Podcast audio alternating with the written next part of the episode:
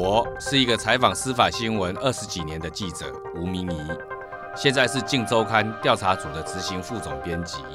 我将用记者的眼睛带各位还原独家新闻背后的故事。在侦查不公开、记者带你挖内幕的节目里，让我们一起回顾台湾这些年来的重大司法案件，更了解司法，更靠近真相。从上一集前总统马英九涉及的三大弊案，我们就知道，就连检察官要去提款，司法记者都能从中看出端倪。前总统马英九、陈水扁卸任后都卷入司法案件，那台湾第一任直接民选的总统李登辉呢？前总统李登辉所涉及的新票案与国安密账，跟前两集的陈水扁国务交费案，其实是从国安密账而衍生的。还有马英九的三中案，跟李登辉当党主席的时候留下的账也环环相扣。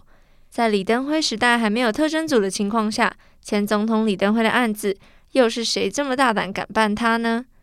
这个节目精彩的程度，让我们要分上下集跟大家娓娓道来。在进入今天这一集之前，我们要先来回顾历史，两千年的总统选举。如果当初不是因为李登辉动审，宋楚瑜当时被爆出有上亿元的秘密账户，被国民党提告疑似侵占党产，台湾的历史很有可能就此改变。那次的总统大选大概就不会是陈水扁当选了。当时的国民党主席李登辉究竟跟这起新票案有什么关系呢？司法记者这次又要如何先知道李登辉要被传唤，写成隔天的头条新闻呢？接下来我们要先回到千禧年，明仪，我想问你，本来李登辉跟宋楚瑜的友好情谊是大家都知道的，那他们后来是怎么从情同父子，结果急转直下的呢？又为什么那一次的选举当中，国民党没有推派身世正好的宋楚瑜当总统候选人，而宋楚瑜那次其实是以无党籍来参选大选的呢？新票案就是当时宋楚瑜竞选要选两千年总统那一次嘛，哈。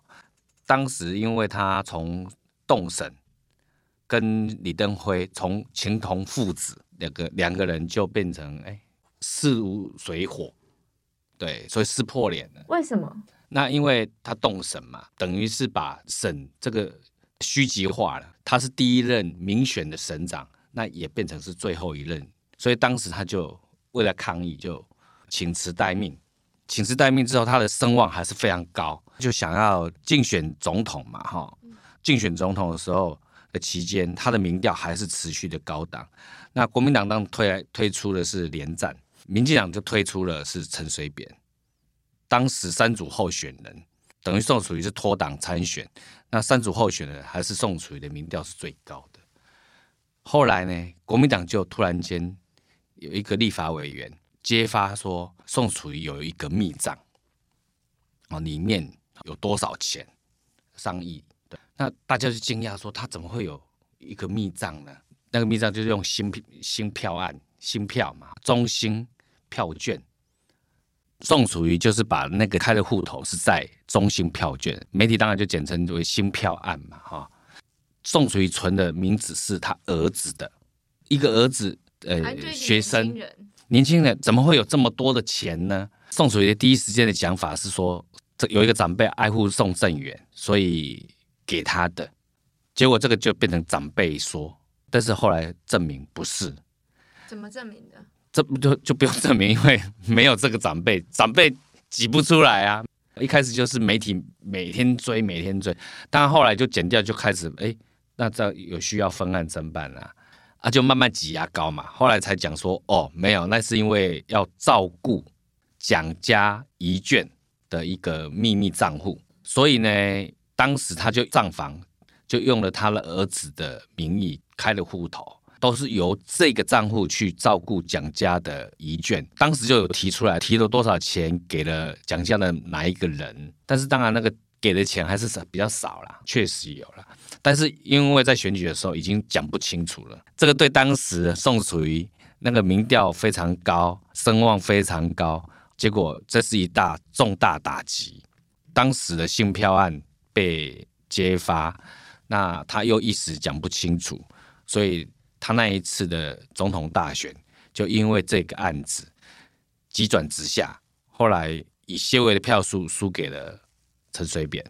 好，讲到这里，跟李登辉什么关系？除了动审以外，国民党主席是李登辉啊，啊，他当然有讲说，当时是李登辉知道的，当时他在国民党当秘书长的时候，主席李登辉知道，诶，是清楚他授权他去执行的，所以当然，新票案要侦办就要传证人啊，到底是不是这个是不是国民党真的知道有这件事情在执行？才能证明他不是私吞了一些公款啊，类似这样的情况，所以要传李登辉。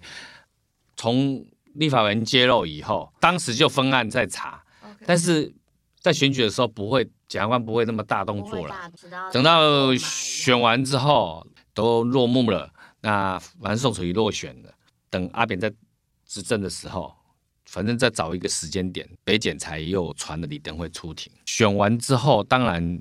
大家也是在想说，地检署什么时候会启动这个侦这个案子的侦办嘛？啊，吵很凶，所以大家就会观察。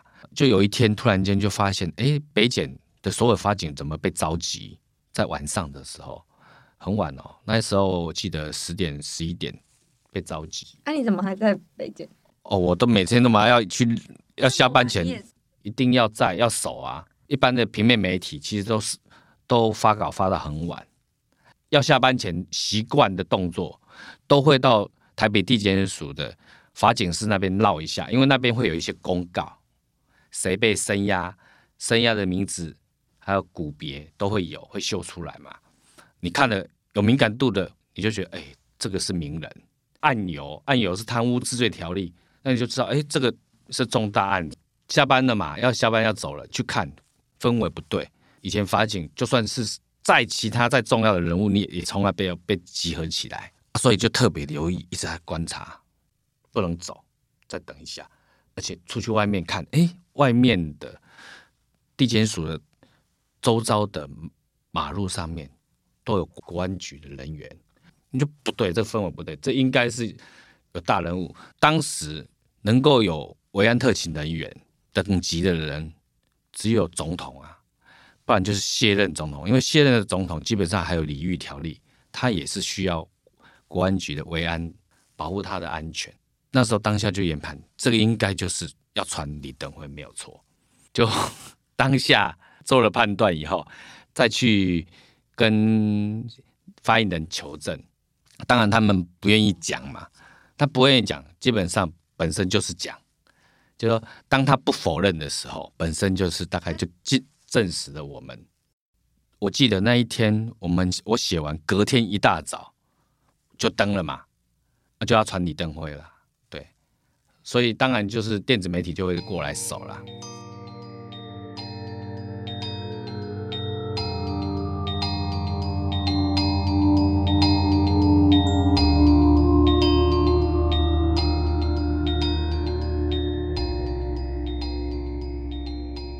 兴票案后来还有后续，你们有跟进什么的吗？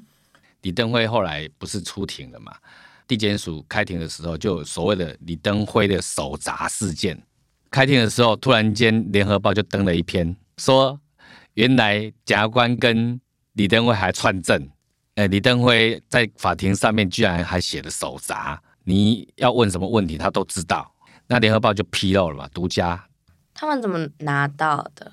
后来就是调监视器，就发现，因为李登辉一一开完庭之后，记者就走进去侦查庭里面，但是他就是捡到了一张，我不知道是谁写的，那个记者是研判就是李登辉写的嘛，大独家，所以把它披露了。披露之后就，我记得那天 印象很深刻，我就到了一个诶、主任的办公室，我才坐坐。坐 坐进去，他他摊开了那个天的报纸，联合报的报纸，一看，马上就笑出来，就喷饭，因为他说这怎么会是李登辉的？一看就知道这一个这个就是某某检察官，因为他的字很丑，很像那鬼打架一样。对，显然那个联合报当时就乌龙了，他误判了，引爆成那时候就很大的风暴，那个政治的操作空间或想象空间就很大，那你奔侦办这个案子的那个那个公正性就会被质疑啊，所以当时就吵吵翻天呐、啊。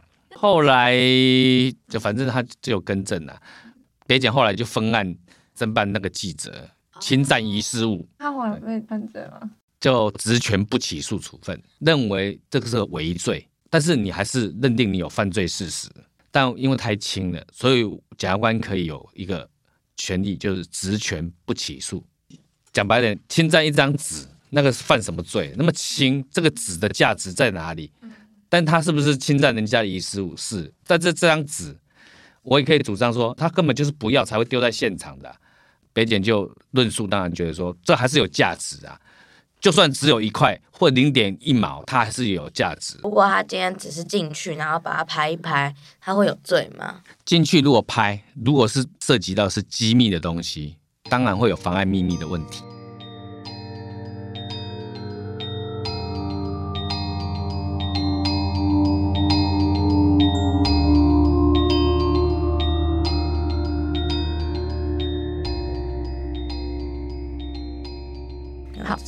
案最后怎么结尾了？后来就承办的主任检察官把他不起诉处分了，因为他真的有照顾蒋家遗眷，那一个账户也没有用到私用钱呢，没有被挪去，比如说那个宋楚瑜自己家里的冷气啦、电视啦、什么冰箱啦、个人的用品都没有。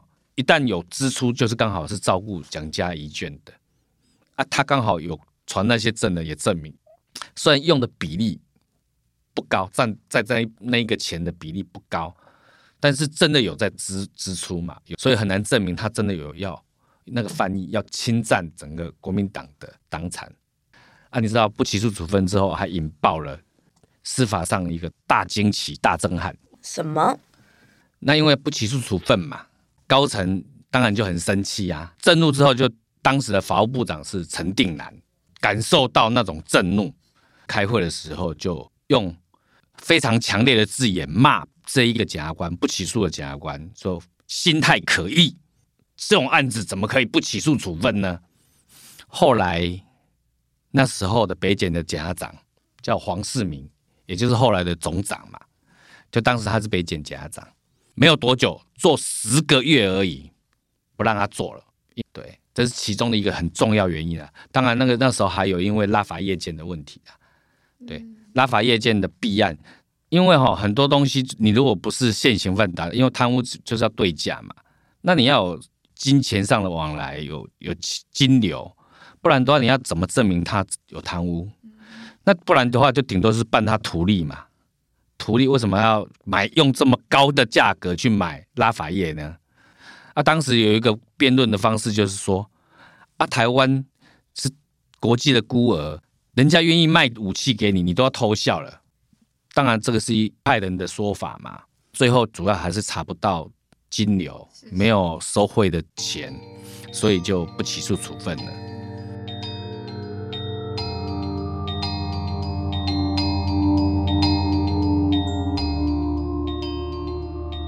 从李登辉动审到引发了新票案。还有记者因为走进去侦查庭捡了纸条，引发了手札风暴。